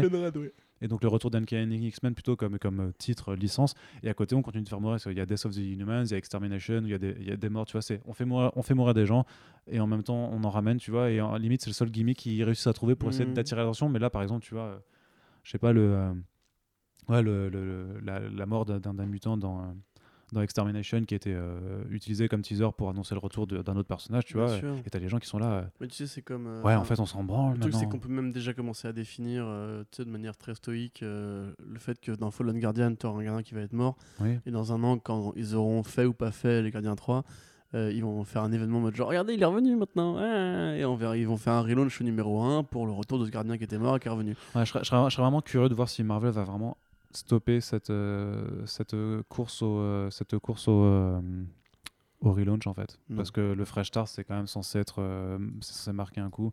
Et je me dis, enfin, tu crois qu'il relaunch l'année prochaine de je pense jours que c'est. C'est- c'est- mais vraiment dans une opération de relaunch grosse mais avec c'est- c'est plein. c'est leur nouvelle politique. Tu me regardes ce qu'ils font avec euh, Luke Cage, Jessica Jones, etc. en numérique. Mais ça c'est cool ça. Par C'est- ils font des C'est saisons. un autre truc. ouais. Je pense que ça va peu à peu muter vers ça, tu vois. C'est-à-dire que maintenant, chaque équipe créative aura devant elle de, de garantie 12 numéros ou 6 numéros. Et après, on prendra un numéro 1. Mais regarde Matthew Rosenberg avec le Punisher. Enfin, c'est pour moi c'est la première un truc d'un truc qui va continuer à arriver constamment. Ils vont juste trouver des petits, des cas, petits, faudrait- des petits motifs éditoriaux pour recommencer à zéro et ils recommenceront à zéro. Mais le truc, c'est que dans ce cas, c'est suicidaire parce qu'en fait, si on commence à faire. Enfin, moi, je, moi, je comprends la, la technique et, et why not parce que ça permet d'avoir mis des histoires cadrées, tu vois. Après, je pense que la, continuité peut y perdre un petit peu, mais en même temps, Marvel, c'est pas non plus les pros de là-dedans. Bah, quand même, justement, si tu lis Infinity Wars, il y a quand même une- une- un long passif de trucs qui sont faits avant. Ouais, mais ils sont vraiment si attachés, je sais pas, tu sais, par rapport à DC, j'ai l'impression que ils peuvent même le bazarder en deux secondes, mais bon, ils Ouais. rappellent quand même d'où ça vient, tu vois. Genre, typiquement avec, euh, avec Hank Pym et Ultron, donc le Hunktron. Ouais. Tu vois, euh, moi, typiquement, j'étais pas du tout au fait de ce truc-là. J'ai lu, effectivement, ça vient de quelque part. Après, ils en font un truc qui, qui part très vite, on va dire. Mais. euh, Ouais. Après, Enfin, ce que je ça dire, c'est Redconland, quoi, Marvel, mais. euh, Ce que je voulais dire, ouais, c'est que j'ai enfin, j'ai- l'impression, hein, et je, je peux me tromper, euh, que, que ce serait moins dérangeant par rapport à DC et sa Oui, longévité tu vois. Et que du coup, euh, par contre, euh, là où c'est très risqué, c'est de se dire, mais après, si on fonctionne que en saison ou en mini-série, euh, pourquoi on continue à publier du single? Et c'est pour moi toujours cette idée d'évolution du marché où en fait, peut-être que la production en TPB directement, c'est la, c'est la seule euh, façon d'être un peu plus viable pour le, pour le marché direct, le direct market. Parce qu'au final, s'il fonctionne comme ça, pourquoi quel va, quel va être l'argument en fait qui va dire bah, en fait au lieu d'attendre 6 mois et de le payer 16 dollars ou 24 dollars je vais, je vais le payer euh, au final bah, 30 dollars avec le, le- le prix du, du single issues pour un papier pas terrible avec des pubs. Et en fait tu sais ce que ce que c'est la raison? C'est que la raison ce sera que tu auras une variante en fait tu vois? Et du coup c'est du coup c'est ultra vicieux parce que du coup là vraiment la- le seul truc qui te pousserait à consommer en single c'est d'avoir une variante en fait je pense parce que si t'as la couverture normale t'as t'as aucune Ouais, raison tu vois bah après, oui et non, t'as le prix aussi. Tu vois, c'est qu'une série, tu peux la commencer au numéro 1, tu le numéro 1, s'il te plaît pas, tu, tu lis pas la suite, t'as pas que 4 dollars. ouais c'est ouais, Tu vois, et tu l'as, tu l'as quand même beaucoup le, le, le- le- le top-down entre Ouais, mais le, premier, le premier numéro et le deuxième où tu perds 20 000 lecteurs, tu vois. C'est sûr, mais- ouais, mais c'est sûr. Bon, c'est un, argument qui s'entend bien entendu, mais je me dis que c'est juste par rapport au mode du, du trade waiting, tu vois, du se dire les gens, Ouais, bah, de toute sûr, façon, ouais. parce Bah, que je, en je bien, France, je hein, je veux dire, euh. le truc c'est que tu, si tu, si c'est ongoing, en fait, tu prends le premier numéro, après tu vois si tu continues. Après, si tu sais que c'est une mini-série, tu te dis, bon, en fait. euh, bah, au lieu d'acheter euh, trois numéros 1, bah, t'économises et t'achètes le TPB et tu te dis, bah voilà, au moins j'aurai l'histoire complète. Et au moins, t'as pas quand même un morceau d'histoire que t'as payé 4 dollars qui est toujours. euh, enfin, je pense que c'est plus intéressant quand même, même si tu lâches plus d'argent, d'au moins Mhm. avoir l'histoire complète et de dire au moins, je sais que c'était pas bien ou que ça m'a pas plu, mais je connais toute l'histoire qui a été racontée. C'est une piste potentielle. Ouais. Maintenant, juste pour en revenir au sujet avant qu'on ferme, juste pourquoi je pense qu'il veut relâcher l'année prochaine? Parce que l'année prochaine, c'est Avengers 4, c'est la grand-messe de Marvel Studios. Tu auras au moins des parutions événements si tant est que quelques personnages dans le film ne reviennent pas pour la suite. ou Surtout, que meurent. c'est, surtout que c'est les 80 ans de Marvel aussi. Voilà, donc c'est évident qu'il y aura un autre relaunch. Ils vont appeler ça Anniversary Start ou All New, All Different, This Time Really uh, Bros. Tu vois, il y aura This time, it's, this time it's This for time real. it's for real. ça c'est évident, mais juste c'est là qu'ils ont été cons de promettre Avec le fresh start. Avec CBC Bouski qui va faire Allez mec, cette fois c'est la bonne. Eh, p- promis, hein. Promis, les gars. Mais tu vois, c'est- là qu'ils ont été cons de faire un fresh start l'année où, où tout le monde attend la suite pour. euh, vois, le vrai nouveau départ au cinéma et en comics, il aura lieu l'année prochaine.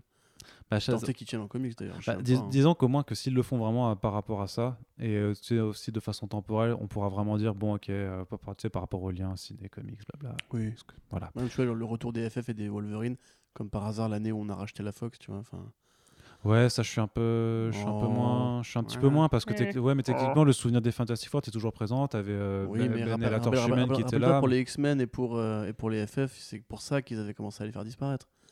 Mais je sais pas si les enfin, Ah, quand je- même. Je suis pas assez expert Ouais. sur la question. faudrait- Les Inhumains, les brumes tératogènes. Non, non, mais ils ont fait. Je suis d'accord qu'ils ont poussé les Inhumains, mais ça veut pas dire qu'il y avait pas moins de publications X-Men, tu vois. Enfin, il y avait toujours beaucoup de publications X-Men. ils, ils ont continué à en vendre des pelletés, tu vois. Donc c'est c'est faux de dire qu'ils ont voulu supprimer les X-Men. Bien sûr, mais Marvel n'a jamais voulu rien, faire ça, Enfin, euh. je pense qu'il y aura plus d'accent mis parce que dans les gros événements, tu vois, ils sont un peu Hmm.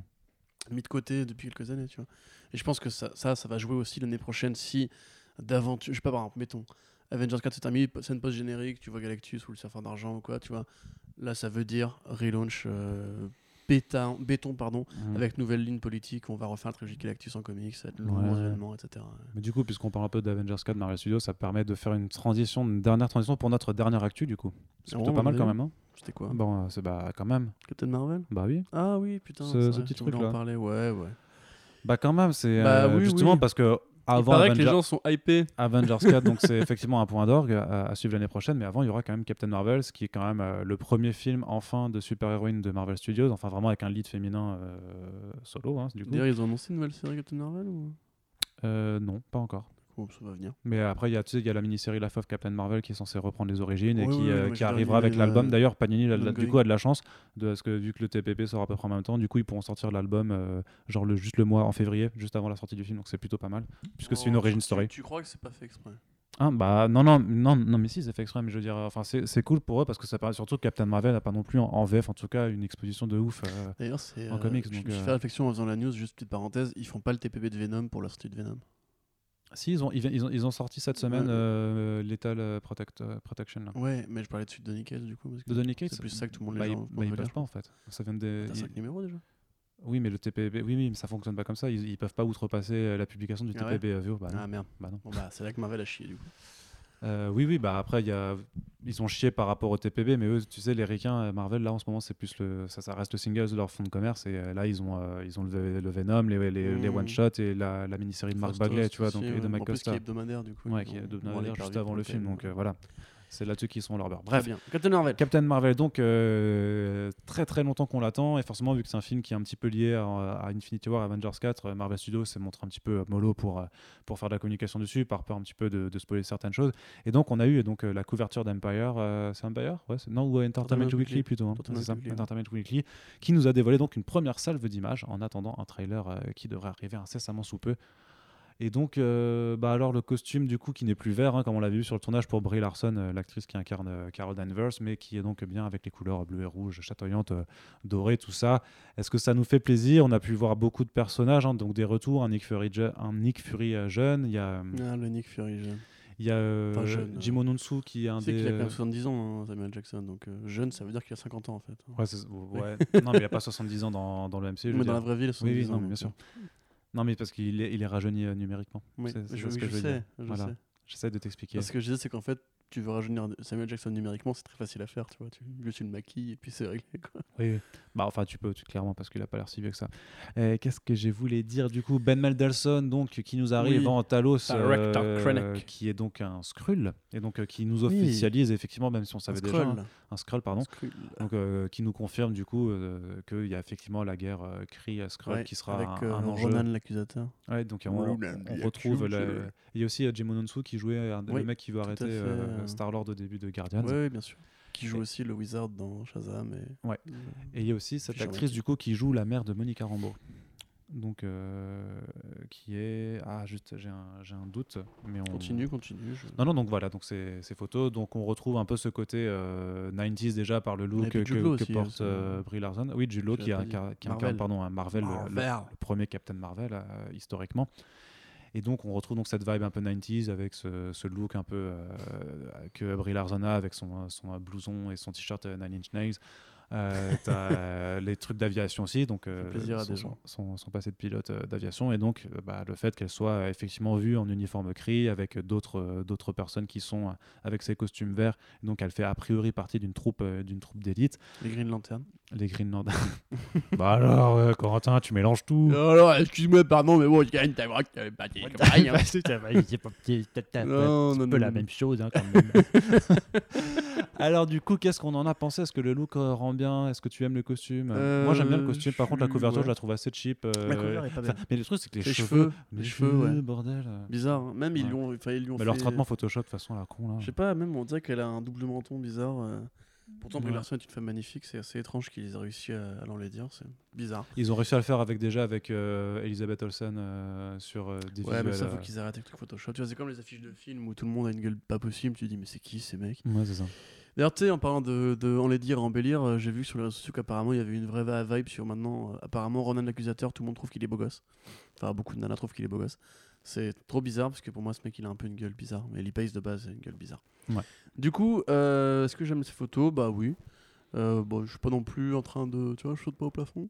C'est cool de voir que les scrolls, vraiment, ils ont, ils ont tenu au délire, quoi. Tu vois, c'est c'est pas comme à l'époque. euh, où, où c'était euh, beaucoup plus timide, on va dire, tu vois, où ils avaient créé les Shitori pour pas utiliser les scrolls, justement. Euh, les Oui, parce que les, les Kitori, en plus, c'est pas la version Ultimate ça. des Skrulls, un truc comme ça, non? Euh, semble dans les comics, ça, ça. ouais, un truc comme ça. Et après, ils les avaient rapatriés Ouais. avec le comics Nova, justement. D'ailleurs, je me demande si, du coup, Captain Marvel, c'est pas un membre du Nova Corps ou, tu vois, ou du, du, du Captain Marvel. Je sais pas, parce qu'ils ont ces uniformes verts. Euh, Jude Law, est- c'est mignon. J'aime Mhm. voir Jude Law. Je, je suis très, Ouais. très amoureux de Jude Law. C'est c'est mon, mon papa gâteau à moi. Euh, Quoi C'est vrai, putain. Ouais, t'as attends. raison. Mais... Attends, Dumbledore, quand même, il a pas l'air trop stylé. Donc, euh, il a il a l'air d'avoir un côté un peu euh, inhumain aussi, avec l'espèce de yeux rouges qui, qui porte sur lui. J'ai très hâte d'ailleurs de voir comment ils vont gérer la relation entre les deux, parce que, en général, la relation père-fille, père-fils chez Marvel Studios donne rarement des trucs assez formidables, et il y aurait des pistes qui diraient que il n'est pas impossible que Captain Oui, alors ça, Marvel ouais. euh, ait des liens avec les, une famille Kree, ou je ne sais pas. Ouais. Et puis même dans les origines en fait Voilà. de, euh, de Brie Larson. euh, Non. Non. Si, de Brie Larson. Si de Carol Danvers en fait que tu sais qu'elle a ce côté à moitié à moitié humain, à Oui, c'est moitié ce que je Kree, en voulais fait. dire. Ouais, enfin, les gens supputent du coup qu'en fait, quand, comme une interview, elle a dit qu'elle était à moitié cri. Selon l'origine officielle, en fait, elle a juste récupéré un peu d'ADN de Captain Marvel, donc de Marvel. Euh, et ensuite, elle est devenue à moitié cri de fait, parce que son génome a muté, comme, comme quand Peter Parker était mordu par une araignée. Ça veut dire que Peter Parker est le fils d'une araignée, en l'occurrence. Euh, bah, peut-être, je sais pas. Euh, on sait pas trop qui sont ses parents, en fait. Et du coup, peut-être qu'en l'occurrence, euh, euh, du coup, Brie Larson aurait été enfantée par un cri de passage en touriste sur Terre, un peu comme Star-Lord avec son papa planète. Du coup, si c'est ça, ce serait intéressant. Ça ferait un petit peu côté un, un petit côté christique, tu vois, genre. quand un peu euh, toutes les races extraterrestres qui disent vas-y on va sur Terre, on va pécho une meuf et euh, En même temps, on a des, les bons- foutre on enceinte, a des quoi. bonnes meufs. hein, je veux dire, euh, voilà, il faut dire ce qu'il nous pouvons être fiers de notre ça a quand même Ariane. créé Brie Larson, qui est effectivement une beauté qui ne peut pas être humaine. C'est forcément une Oh beauté, là ça. là, le mec est amoureux. Brie Larson, frère, enfin. Donc, euh, du coup, ouais, François a l'air sympa. J'aime beaucoup ouais, ce petit Sam Jackson qui est sorti de Pulp Fiction. Il est merveilleux. Mhm. J'adore sa petite tête de, de mec de 50 balais. Tu te dis, ah là là. Il y a moins qui, fasse- y a moins lance une petite réplique en référence ou un truc Non, comme c'est ça. évident. ouais. c'est évident. Il va te dire la marche du vertueux, je sais pas quoi. Ouais. Mais toi, Arnaud, quel est ton avis sur ces photos Bah rien, mais moi je, je, je suis de ton avis aussi. moi. Pas d'avis, moi, Bah non, moi, je suis pas d'avis, je suis le host. Pas de personnalité de toute façon. Voilà. Bon, vas-y, donne un avis un peu. Non, non, mais c'est juste que moi je disais effectivement que cette couverture était pas engageante et que de toute façon c'est sûr que c'est difficile de se hyper sur des photos, on est d'accord. hein. parce que voilà, elle dit ouais, on va break the internet, mais c'est tout beaucoup, beaucoup peuvent se moquer du Ouais, fait que ça, c'est de la com. hein. ça reste de la com, mais par contre, ce qui est vrai, c'est que c'est quand même les premières images d'un film qui est ultra attendu et que Mais- et qu'on peut toujours critiquer sur le fait que Marvel Studios a attendu si longtemps pour ramener un Captain, Ma- un Captain Marvel. Je sais que quelqu'un nous avait dit en, en commentaire, je crois que euh, effectivement à l'époque où euh, l'i- l'idée c'était d'avoir un film Black Widow, et c'est vrai que commencer son film de super euh, super héros par Black Widow alors qu'en face eux ils vont commencer avec Wonder Woman, je vais dire ouais mais Captain Marvel techniquement t'avais pas besoin d'attendre euh, Infinity War pour lancer un film solo sur Captain Marvel au pire. Tu faisais un, un origin movie Oui. comme beaucoup s'en faisaient, ils avaient leur propre Wonder Woman, et ils étaient les premiers à scorer. Là, ils vont faire sûrement quelque chose qui va avoir, qui va bien profiter en tout cas de l'élan que Wonder Woman a apporté. Ça reste quand même que a priori, enfin, j'attends de voir s'ils vont euh, apporter quelque chose de vraiment entre guillemets un C'est révolutionnaire. ça, en euh, fait, c'est que moi, que- je, je pense que ça va, ça va être bien. hein, Parce que juste, je pense que de toute façon, même si ça peut être ultra outil, comme Black Panther, ça ne sera pas révolutionnaire euh, stricto sensu. C'est ça, voilà. ça va apporter quelque chose quand même. et Marvel, on, on le voit bien d'ailleurs, de toute façon, le poids qu'a eu Black Panther aujourd'hui, euh, c'est plus à minimiser. hein, désolé, euh, bande de trous du cul, euh, mais c'est un Mais est-ce qu'il mérite un Oscar quand même? Non, il mérite pas un Oscar quand même. Ça, on pourra en parler, mais c'est complètement débile. C'est juste que. Voilà, pour la petite parenthèse, pourquoi est-ce que Marvel Studios euh, fait les Oscars? Marvel Studios ne pense pas une seconde qu'ils vont gagner un Oscar avec Black Panther, à part pour les effets spéciaux. Ils n'y croient pas eux-mêmes, c'est juste qu'ils ont beaucoup d'argent, il faut qu'ils investissent pour payer moins d'impôts, et les campagnes des Oscars permettent d'avoir une seconde vie pour le film qui vendra plus de Blu-ray. Voilà, c'est tout. Arrêtez, s'il vous plaît, dans les commentaires de dire n'importe quoi, ils méritent pas. Hein. On le sait qu'ils méritent Ouais. pas. Eux-mêmes le savent qu'ils méritent pas, les gars. Stop. Bref. Mais juste, voilà, moi, ce qui me- ce m'agace, c'est que. Enfin, ce qui m'agace, ça m'agace pas du tout, c'est juste que je m'interroge. Euh, parce que je vois que vraiment Black Pan- euh, Captain Marvel, pardon, beaucoup de gens vraiment l'attendent euh, comme une sorte de Messie, mais je connais pas bien le pedigree céréal. Moi, je, le personnage en comics. Je pense que c'est plus pour le peu. personnage qui est quand même le plus puissant, qui est, qui est par la perspective qu'après c'est elle qui va a priori sauver quand même euh, toute la bande de, Non, de- par film, rapport à ça. Thanos, tu vois. Ouais, mais tu, tu sais qu'il y a bien cette construction dans MCU de toute façon c'est, euh, tu sais, c'est du, c'est de la série télé, c'est des, des épisodes qui s'enchaînent et quelque part dans, l'annonce de ce film, en fait, c'est comme si euh, on te vend, voilà, tu sais, t'as ton event avec ton scan numéro, on dit putain les gars. Euh, par contre, euh, one Ouais, shot ouais, qui arrive sur, dire, sur ça, et après tu vas avoir le, le, le numéro un next month, tu vois, euh, il y aura. Comme les Infinity Countdown, un petit Adam bah, Warlock, tu vois, qui bah, était bien d'ailleurs celui-là. là, excellent. Warlock. avec Michael Red. Ouais, ouais, bah, écoute, pourquoi pas après, justement, pour prendre cet exemple-là avec, ça- avec, avec Adam Warlock, tu vois, ce qui était ragoûtant, c'était qu'il y avait- Michael Red. Mm. Adam, Anna Boden et Ryan Fleck, du peu que j'en connais, c'est des, des profils normaux pour voir le studio, tu vois, ils vont pas faire de vagues. Ça va faire une, un segment de plus dans le cosmique à la Marvel qui est un bon truc. hein. Pour l'instant, ça, fait- ça fait quasiment que des bons films. Et je pense qu'il y a une deuxième euh, chose du coup, ouais. c'est les Skrulls. Parce que forcément, la présence des Skrulls, c'est euh, Secret Invasion en fait. Et je pense que beaucoup de gens en fait, mais c'est con, c'est un, petit peu délétère parce que de toute façon, ça, ça participe de cette façon de voir le- le- les films Marvel Studios de toute façon avec cette perpétuelle fuite en avant en fait, parce que tu veux voir ce qu'il y a après, ce qu'il y a après, ce qu'il y a après, sans forcément te concentrer sur le film. Ce qui fait qu'on n'a pas des Ouais, films vrai, déjà, ça, tu vois. Donc ça revient sur cet, cet esprit euh, épisode de série télé, c'est-à-dire qu'on n'a pas des films qui pourront se regarder forcément euh, par soi-même et les apprécier. Mais Black, Panther, il peut tenir tout seul, mais. Oui, non, mais peut- oui, c'est vrai, mais, mais, mais je pense que par rapport à Captain Marvel, on sera plutôt dans ce phénomène où on veut voir le truc qui amène à l'autre truc, qui amène à l'autre truc, parce qu'au final, l'i- l'idée derrière les Skrulls, en fait, c'est de se dire, bah, en fait, après Avengers 4, le prochain gros event blockbuster de Marvel Studios, ce sera de faire un Secret Invasion, et que tout le monde attend, limite, dans Captain Marvel, à- Bon, déjà la démonstration de puissance de personnage, forcément, parce que ça. Et d'avoir quand même la super héroïne à kiffer euh, chez Marvel Studios, mais aussi euh, de, de voir en fait que, que Nick Fury est un Skrull ou que, ou que tel ou tel personnage est un Nick Skrull. Fury est un Et pour juste pour confirmer cette fan théorie qui veut que Secret Invasion soit, soit le prochain truc, ou même que Avengers 4 en fait aille lorgner déjà du, de ce côté-là. Je pense que c'est, ça cristallise aussi Tu- beaucoup toi, tu penses d'attentes. du coup en phase 5, 4, 5 Non, fa- ouais, phase 4, 4, mais je, enfin, je pense juste que du coup, par, par le biais de Captain Marvel, les gens sont plus tournés sur la phase 4, tu vois, et c'est pour ça qu'il est aussi attendu aussi. Bah, c'est possible, ouais. Mais après, bon, moi, je, je crois pas à Secret Invasion, mais euh, en l'occurrence, euh, le coup de revenir dans les 90. Non, Nick Fury, c'est pas, un- c'est pas, un- c'est pas un scroll, c'est pas possible. Non, non, mais. Euh, non, mais je- parce que du coup, je, tu, me l'as dit et j'y pense que je me dis que ce con il vieillit pas quand même. Mais euh, bref. Mais non, non, Nick Fury, c'est pas inscrit, c'est pas, pas possible. Mais du coup, euh, écoute, tu, tu m'as convaincu en partie. Maintenant, juste. moins que de l'amour, en fait, moi j'ai juste de la curiosité pour ce film parce que je trouve qu'ils avaient bien géré leur, leur affaire avec le premier gardien et Thor Ragnarok. Et quand je dis qu'en fait les films cosmiques de Marvel donnent que des bons films, c'est pas vrai parce que quelque part Thor c'est du cosmique aussi. Mais ils ont trouvé une bonne façon en fait de faire ça, tu vois, une petite façon colorée, bariolée avec les bandes son, avec plein de références pop culturelles, tu vois, qui marchent bien, qui, qui sonnent bien, ça finir. Et euh, du coup, j'ai aussi hâte de voir comment ils vont gérer le côté vraiment on retourne dans les 90s Hmm. et du coup on fait un film déconnecté d'autres trucs, tu vois. Ouais. Parce qu'à la limite, à part si on voit une référence à Howard Stark ou ce que tu veux, ou plein d'acteurs avec des, du, du lifting numérique, ça va être un film que tu, tu pourras regarder tout seul. Ouais, ouais, mais- c'est quand même marrant c'est- parce que c'est comme pour Wonder Woman, tu vois, c'est on fait un film de super-héroïne, mais par contre on va le faire dans le passé, un peu déconnecté, parce Captain que. américain, mais que ça va. C'est pas. Ouais, Ah, je sais c'est pas, je pas sais tout pas. méchant, ça- Non, mais ça, ça me paraît être. Enfin, tu sais, genre, c'est cool, on va faire un film de super-héros, mais bon, on va quand même un petit peu le foutre à part pour. euh, je sais Moi, pas. je trouve ça mieux, justement. Je trouve ça mieux, ouais. Bah, parce que ça me paraît très bizarre que. Après, que- après, il y, a il y a le problème d'échelle de puissance que si euh, Captain Marvel était là depuis tout ce temps, euh, pourquoi elle n'est pas intervenue Oui, c'est exactement ce que j'allais dire. En fait, s'il y a vraiment un corps euh, dirigé par Captain Marvel, ma- que ce soit Marvel ou Captain Marvel, ils étaient où ces mecs-là quand les Chitauri ont attaqué la Terre euh, Mm. Thanos, il a quand même foutu le, le boxon depuis un bail. Là, ils ont clairement disparu. Ou alors, justement, ça va être ça la révélation, parce qu'en fait, ils existent toujours, mais ils ont été bannis ou je ne sais qu'est-ce. Et que du coup, Nick Fury l'appelle à la fin d'Avengers Infinity War, je ne sais pas. Ouais. Du coup, ouais, de la curiosité, forcément. J'aime beaucoup euh, Brie Larson, euh, je pense que vous l'avez compris. Ouais. hein. et, euh, et Jude Law. Voilà, les deux ensemble sont un, un fan favorite. Euh, J'espère, du coup, ouais, ça pourra un peu sanctifier le côté même. À la limite, tu vois, si tu fais des références à, à Thanos dedans, pour, comme dans euh, les premiers gardiens, tu vois, pour Ouais. installer le fait qu'il a toujours été là, Ah, bah, toujours façon, de fond. euh, Bien sûr que les gens vont attendre la, la fin, la, la, la scène pas voilà. générique. Si hein. vous me placez un petit euh, le dévoreur des mondes ou le héros de machin qui est passé par là, je ne sais pas, dites-moi Ouais. les gars, ce serait bien. Petite Voilà. rêve, petite rêve, petite Oui, rêve. oui. Ah, je sais pas, ça, Très ça, ça se rajoute. ça, ça- se rajoute. Ouais, donc on a fait le tour quand même. Voilà, Bah, donc, écoute, un donc bon voilà, du- tour, là, hein. Des bonnes choses, des, des choses Désolé qui surprennent, euh, des, des- des- des bonnes lectures, des, séries télé qui laissent pantois et un film qui, qui intrigue hein, toujours. Et du coup, on, bah, on se quitte. Du coup, voilà. J'espère que cette émission vous a plu, euh, autant que nous, on a apprécié l'affaire. Et on se donne très très bientôt rendez-vous Oui. sur euh, Comics Blog. Je crois que vous avez un rendez-vous qui vous attend euh, d'ici demain ou dans deux jours. tu t'avances.